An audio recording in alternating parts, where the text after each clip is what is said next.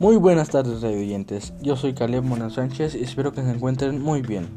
Yo estoy muy contento de estar aquí el día de hoy con ustedes, así que sin más que decir, comencemos. El día de hoy hablaremos sobre la cultura de la paz. ¿Sabían qué significa la cultura de la paz? Es promover una serie de valores, actitudes y comportamientos que rechazan la violencia y previenen conflictos, para así vivir en paz. ¿Por qué es importante la cultura de la paz? La cultura de la paz no solo es importante para evitar guerras, sino también para vivir, en armonía entre gobernantes y gobernados, haciendo así una vida más viva y feliz, libre de violencia para todos. Todo lo que abarca la cultura de la paz pone en primer plano los derechos humanos, la igualdad entre hombres y mujeres y el rechazo a la violencia en todas sus formas.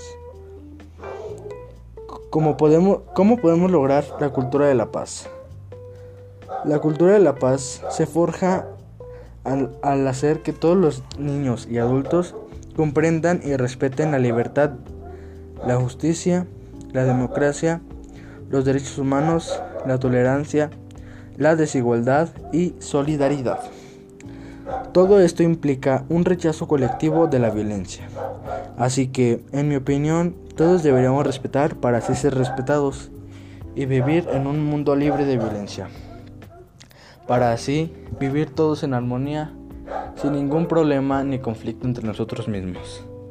Así que bueno, eso sería todo de mi parte. Espero que este pequeño podcast haya sido de su agrado.